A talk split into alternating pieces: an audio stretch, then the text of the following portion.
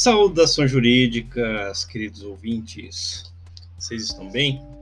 Olha, vamos aqui gravar mais um episódio, dessa vez no direito, um ponto de equilíbrio.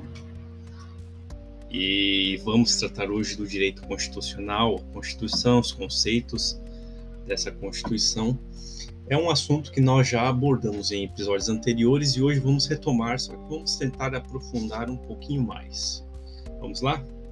Conceito de Constituição. Então, para constitucionalismo, que é um movimento, é, Constituição é um movimento político, jurídico, ideológico, que aperfeiçoa a ideia de estruturação racional do Estado e limita o exercício do poder. É, no Brasil, um documento escrito destinado a representar a sua lei fundamental. Para José Gomes Canutilho, constitucionalismo é uma teoria ou ideologia, princípio do governo limitado, indispensável à garantia dos direitos dimensões estruturantes. Constitucionalismo carrega um claro juízo de valor. É uma teoria normativa de política. Para o doutrinador André Ramos Tavares, o constitucionalismo só pode ser empregado a partir de quatro sentidos. Número um, um movimento político social de origens sociais remotas e que pretende limitar o poder arbitrário. Número 2. Uma imposição de cartas constitucionais escritas. 3. Indicam-se os propósitos mais atuais e latentes de uma sociedade. Número 4. O constitucionalismo é reduzido à evolução histórico-constitucional de um determinado Estado parte-se do pressuposto de que todo Estado atual possua uma Constituição limitando o uso do poder e trazendo a garantia dos direitos fundamentais. A palavra constitucionalismo é moderna em sua acepção. Tem um marco inicial com as revoluções francesas e americanas. Porém, suas ideias centrais são debatidas desde a antiguidade clássica o estudo do constitucionalismo é um estudo da lei suprema, de um Estado-lei que rege sua organização política jurídica. Devem estabelecer parâmetros para a limitação do poder, especialmente pela forma de separação dos poderes. É o sistema de freios e contrapesos, enumerando-se ainda os direitos e garantias fundamentais. São fases do constitucionalismo.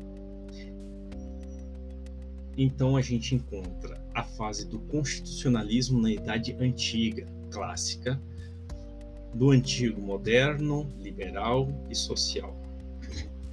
O constitucionalismo na Antiguidade Clássica. Essa é uma fase muito embrionária aos atuais conceitos e termos constitucionalistas, mas a doutrina elenca três constitucionalismos na Antiguidade. Vemos então o constitucionalismo hebreu, que é um Estado teocrático, cujos limites ao poder político advêm do Senhor, da Torá, sendo superior à vontade do governante. É a Torá que insere o sentido de existir uma norma suprema. Ela posiciona a Constituição como uma norma hierarquicamente suprema. Karl Lowenstein entende que a Torá é a primeira Constituição. Já para os gregos, a Constituição era vista como uma identidade do poder político, em sentido diverso da atual. São contribuições do pensamento racionalista grego, a separação do poder secular e a religião, limitação do poder político com a supremacia da lei, divisão das funções do Estado em órgãos distintos, raízes de Montesquieu, atenção sistema judicial de cortes e júris populares, participação dos cidadãos na política, identidade entre governantes e governados, reminiscências à hierarquia das leis, mecanismos que hoje denominamos de controle de constitucionalidade. O constitucionalismo antigo romano é embrião da teoria da separação dos poderes Lá, o poder era dividido entre a Assembleia do Povo, cônsules e o Senado. Plíbio e Cícero identificaram nesta formatação a existência de uma constituição mista, separa as esferas sociais existentes e conferia a cada uma delas uma parcela do poder. As ideias de constitucionalismo antigo sucumbiram a determinados fatores históricos, vindo a ressurgir com o constitucionalismo antigo na Baixa Idade Média e se firmando posteriormente com o moderno.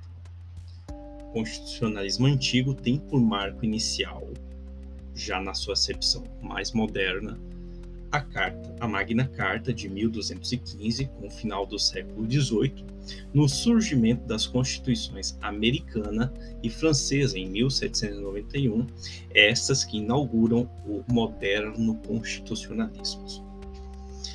O constitucionalismo antigo tem por marco inicial essa Magna Carta. Já o constitucionalismo moderno com os movimentos revolucionários americanos e franceses, outros movimentos históricos foram referenciais para o atual Estado constitucional. O constitucionalismo inglês advém desde a queda do poder absolutista, formas de governo em que não se era vista a participação popular. A Magna Carta muda essa ideia, é um contrato firmado entre João Sem Terra e os barões do reino a Magna Carta permitiu a vulnerabilidade do monarca pelos barões se aquele não cumprisse as promessas realizadas. O Due Process of Law ainda pertence à Constituição atual da Inglaterra. Em 1668, com a Revolução Gloriosa, a monarquia absolutista cai por terra e são institucionalizadas duas forças de poder na Inglaterra: o parlamentarismo e a conversão da monarquia absoluta em constitucional. O parlamento criou o Bill of Rights em 1689, primeiro documento de origem parlamentar que limitava o poder monárquico. A Revolução Gloriosa contribuiu para a ideia de separação dos poderes ao final instituído um governo moderado com base na representação popular e uma feição mista, remetendo-se à antiga Roma com o Senado e o imperador. O poder foi dividido entre o rei e o parlamento. Parlamento, parlamento, que é um órgão bicameral composto pela Câmara dos Lordes e a Câmara dos Comuns, com base na representação popular. Atenção, são principais documentos históricos do constitucionalismo inglês a Magna Carta de 1215, Petition of Rights de 1628, Habeas Corpus Act de 1679 e o Bill of Rights de 1639. Dentro do constitucionalismo moderno, observamos então o constitucionalismo norte-americano. A Constituição Americana de 1787 foi a primeira considerada estadualista formal no sentido moderno, escrita. Estadualista, formal, escrita. Sua adoção, sua adoção foi popular. Sua base democrática é dualista no sentido de que dois são os momentos constitucionais: decisões que emanam diretamente do povo e decisões que são tomadas pelos governantes com mais frequência, executivo e legislativo. Sendo que quando ocorridas as decisões do povo, essas prevalecem sobre o governante. A Constituição surge como sistema de defesa do cidadão para com os abusos que o governante vier a cometer. Os, pa os pais da Constituição, ou framers, estabeleceram direitos que são intocáveis, protegendo os direitos de eventual tirania da maioria limitaram o poder dos membros do parlamento, limitação que alcançava o poder de tributar excessivamente a população. O marco histórico deste momento foi o caso de Marbury Madison, quando surgiu o controle de constitucionalidade. No caso, permitiu-se ao judiciário afastar, nulificar leis que contrárias sem a Constituição, contrárias é o, judici é o Judicial Review, controle difuso de constitucionalidade, com a possibilidade do judiciário rever as leis que contrariassem a Constituição. A separação dos poderes foi redefinida, aumentando a importância do judiciário. Poderes não são absolutos supremos, eles derivam da Constituição. Esta cria um sistema de freios e contrapesos. Diferentemente da Constituição da República de 88 do Brasil, a Constituição americana expressa que o poder emana de si, enquanto que na Constituição do Brasil o poder emana do povo. Em que pese emanar-se de si, esse si é o representante do povo norte-americano. A Constituição de 1787 americana estabelece o federalismo moderno e o presidencialismo. É uma Constituição garantista, limita o poder e garante direitos. São documentos históricos do constitucionalismo americano. Marcam então esses direitos, a Declaração do Bom Povo da Virgínia, a Declaração da Independência e o Bill of Rights americana. Trouxe direitos notórios à época e, apesar disso, a escravidão perdurou por mais um século após sua promulgação. O constitucionalismo francês também é conhecido como individualista. Importa o constitucionalismo moderno, pois na França do século XVII, vigora um sistema medieval que era natural que algumas pessoas fossem privilegiadas em detrimento de outras. Os privilégios eram estamentais, clero, nobreza e o restante da população. Cada estamento possuía o seu próprio regime jurídico. Não havia igualdade formal entre as pessoas. Somente no final do século XVII é que a Revolução Francesa veio acabar com essa desigualdade formal, tornando todos iguais perante a lei. Direitos passam a ser do humano, não mais dos estamentos. O primeiro justo filósofo desse momento foi Emmanuel José Seye, publicando a obra O que significa o terceiro estado, ou também publicada como A Constituinte Burguesa. Em sua tese, o doutrinador afirma que o poder constituinte é o poder originário que pertence à nação, que pode criar uma carta escrita. O poder é atribuído à nação. Sier faz a distinção entre o poder constituinte e, a e o poder constituído.